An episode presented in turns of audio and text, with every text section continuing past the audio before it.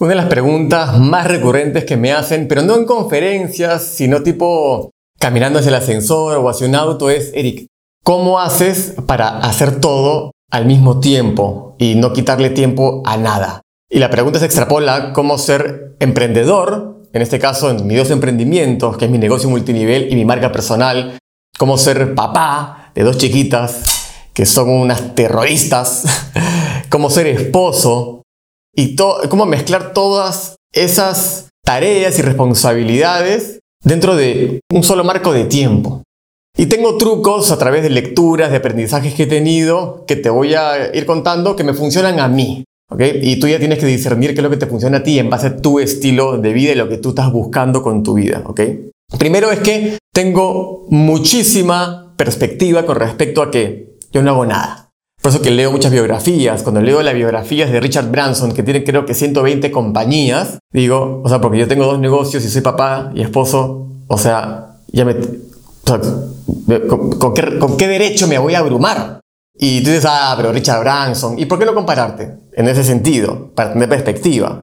¿Por qué no? Él no es más que yo en el sentido de mejor ser humano, no, no, simplemente me comparo con emprendedores y con todos, guardando el respeto a la distancia y a los logros, nadie es mejor que nadie en términos absolutos, ¿ok? Eso es lo que voy. Entonces, primero eso me da perspectiva. Y segundo, tengo algunos, lo que llaman los gringos hacks, que son como trucos para no tener que tratar de maniobrar todo al mismo tiempo. Y aunque no lo quieres, uno de los trucos más grandes es que tengo un espacio de trabajo muy minimalista. Un amigo, gran amigo, que respeto y admiro mucho, Randy Gage, me dijo, la manera como luce tu oficina o tu lugar de trabajo representa o proyecta lo que está en tu mente. Entonces, si todo está un lugar tan, tan, tan lleno de cosas y, cosas que no guardas y no tiras y todo, es un reflejo de tu mente. Por eso trato de vaciar todo. Mi oficina, si tú ya la has conocido por muchos videos y muchos ángulos, están mis guitarras, mi pizarra, mis cuadros, mis libros ahí, que hecho quiero cambiar este librero hace tiempo, y mi mesa, que simplemente tiene un lugar para tomar nota, y acá tengo todas las cosas que tengo que hacer, pero están tachadas algunas porque lo he logrado.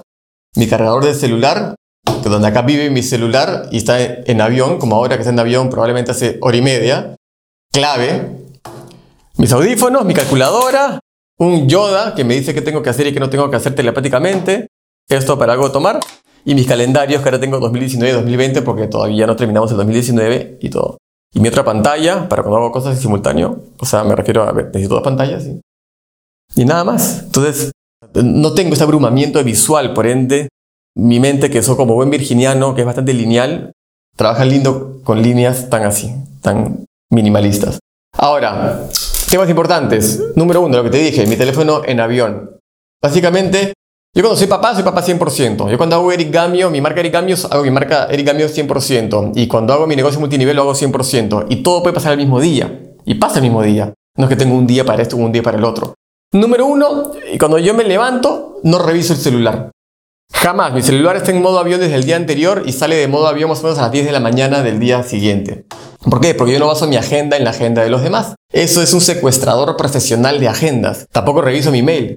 Entonces yo me levanto, este, estoy con mis hijas, tomo desayuno con ellas, no hay teléfono, estoy revisando qué pasó, no, no, no me ninguna reunión. Importante, aprende a decir que no.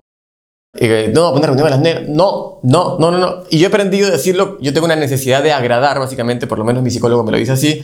Entonces he aprendido a decir a través también de un consejo de un libro, tengo una política que no puedo aceptar reuniones antes de las 10 de la mañana, o las 9 y media de la mañana. Política.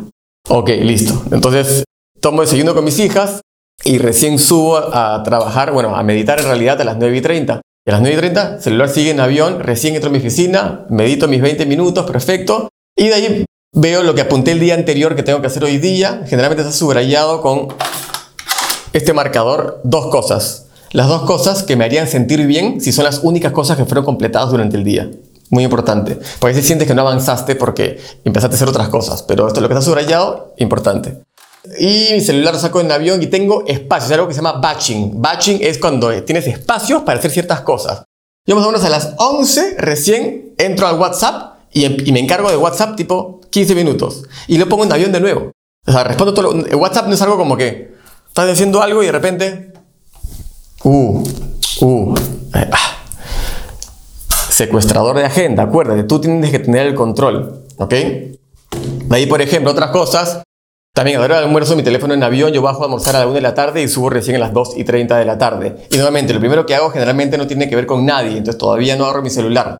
Y en las noches también, a 7 de la noche, yo voy a bañar a mis hijas y estoy sin celular, lo pongo en avión y murió. Y a veces lo retomo de repente cuando mis hijas están durmiendo, que son ya las 9, 9 y 30 de la noche, ahora que es verano, 10 de la noche, 10 y media, ayer, la puta madre. Ayer no, ayer fue las 11 de la noche. Y lo agarro de repente solamente ya por un afán adictivo de dejar cosas cerradas chequeo para redondear temas de WhatsApp de mi negocio puntual, específicamente de multinivel. Listo, apunto las cosas que tengo que hacer para el día siguiente, las enumero de en orden de prioridad, subrayo dos y a dormir. Y a partir de las 10 de la noche, son 20 minutos, 15 minutos lo que agarro el teléfono. Generalmente cuando María está durmiendo, Sofía, la menor. Y de ahí a partir de las 10 de la noche es vida de pareja. O tratamos de ver una película, o conversamos, o lo que fuera. Digo, tratamos porque todavía las chicas están medias que se despiertan o lo que fuera, ¿no? Pero estoy ahí con, con Mary y eso es muy importante, cero teléfonos, ¿ok?